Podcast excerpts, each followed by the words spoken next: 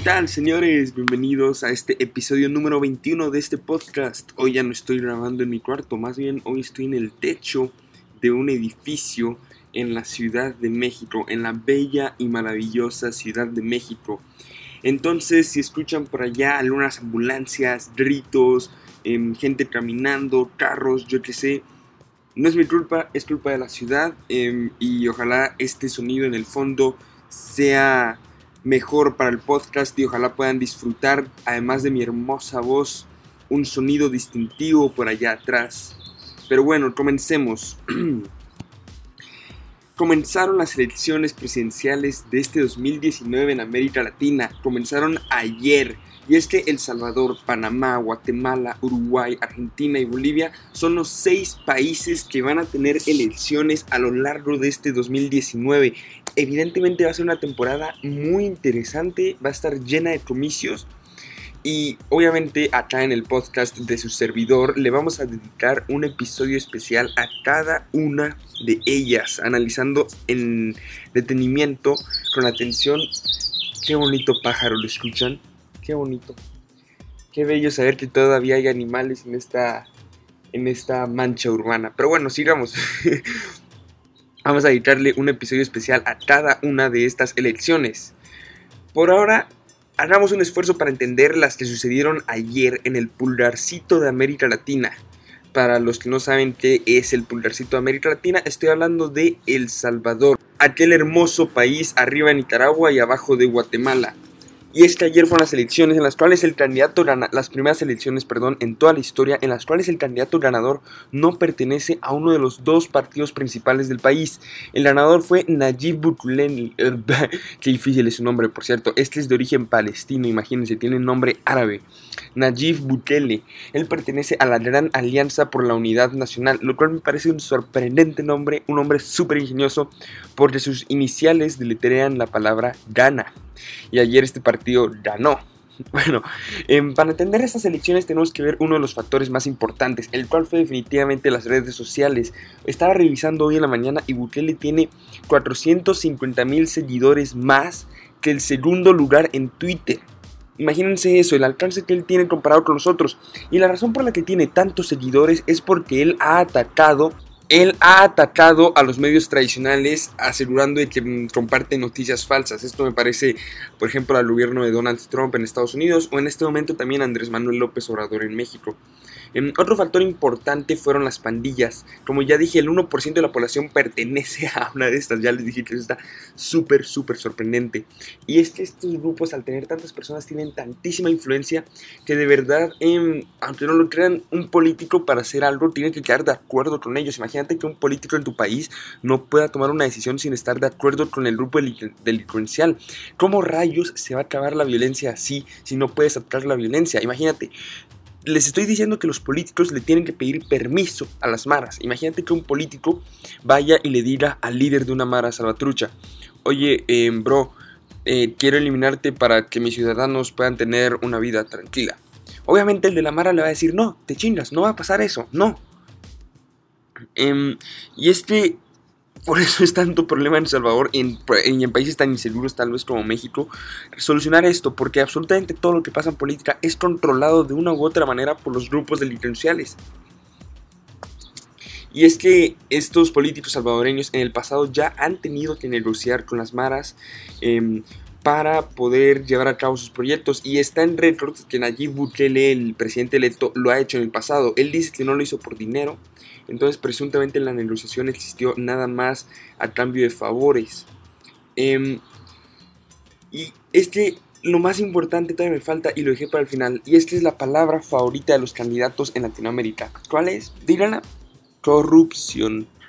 Es como si absolutamente todos los candidatos aquí en esta parte del mundo tuvieran un consejero que les dice, oye bro, ¿sabes qué es lo que tienes que hacer para ganar las elecciones? ¿Qué, qué tengo que hacer? Di que vas a acabar con la corrupción y listo.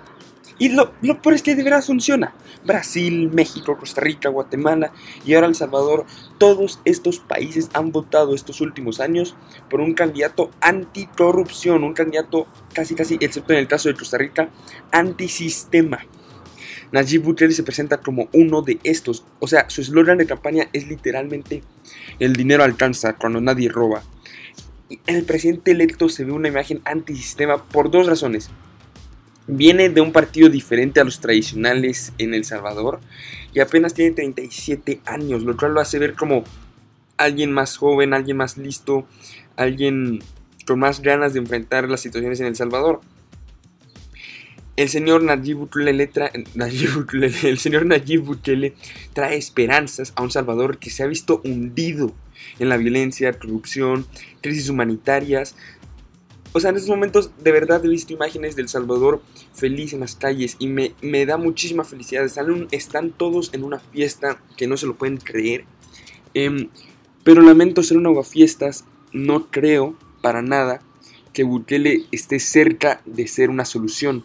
Ojalá, de verdad, amigos salvadoreños, si es que alguno me escucha, ojalá el presidente electo me cierre el hocico y me haga ver como un tarado, pero mi opinión es que Bukele para nada es la solución y nada más va a complicar la situación. Lo primero es una enorme incongruencia porque Bukele plantea acabar con la corrupción mientras que hasta en el 2017, estamos hablando de hace dos años, eh, pertenecía al FMLN, que es uno de los partidos principales de El Salvador, uno de esos partidos que él tanto ha atacado como corruptos, y él pertenecía hace dos años. Es más, de hecho, él no renunció, lo expulsaron del partido. ¿Por qué? Presuntamente, esto Nayib Bukele lo niega, se enojó con una ministra y lamentó una manzana en la cabeza. Entonces, por eso lo expulsaron del partido. O sea, estamos hablando de que el candidato super anticorrupción fue expulsado del partido corrupto. O sea, eso no tiene, eso no tiene sentido.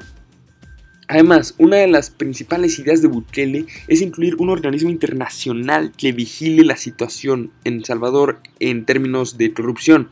O sea, un organismo internacional que llegue, yo que sé, de parte de la ONU, de parte de Estados Unidos, de Canadá, a revisar las cuentas del gobierno y decir, aquí no hay corrupción, aquí sí hay corrupción, despidan a este, metan a la cárcel a este.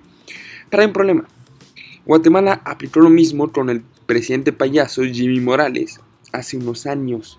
Y ya vemos cómo terminó esto. Estamos en una crisis en Guatemala, eh, una crisis diplomática, en la cual la CICIG, que es esta organización en contra de la corrupción internacional, eh, está siendo expulsada de Guatemala de manera ilegal porque Jimmy Morales ya se dio cuenta de que pronto le van a encontrar sus movimientos corruptos. Y esto realmente tiene a, Guatemala sumido en una terrible depresión de que su candidato anticorrupción esté siendo corrupto y no quiere que lo revisen. y además, otra cosa de Nayib Bukele, perdón, ni siquiera sabemos bien qué ideología tiene este señor. Se ha debatido mucho si es de izquierda o derecha. Lo único que se sabe es que es opositor. Es todo lo que se sabe de este señor, que llega como algo diferente. Esto me parece un populismo tremendo. Llega como alguien que va a cambiar todo, se está aprovechando el hartazgo que tiene la gente en contra de la corrupción. Y señores, yo entiendo este hartazgo. Entiendo que se necesita un cambio. Pero el populismo es un arma de doble filo, es muy peligrosa y lastimosamente está pasando mucho en Latinoamérica. ¿Por qué? Está pasando porque estamos hartos. Estamos sumamente hartos de que todos los políticos nos estén pisoteando. Pero el darle la presidencia de un país a alguien solo porque nos dice que esta persona es diferente sin haberlo demostrado, lo único que estamos haciendo es invitar a que alguien diferente nos pisotee. Y no solo eso, sino que nos dejen con el corazón roto por la traición. Señores, ese fue el podcast de hoy, espero que lo hayan disfrutado. Al rato voy a ver cómo quedaron los sonidos con todo esto en el fondo.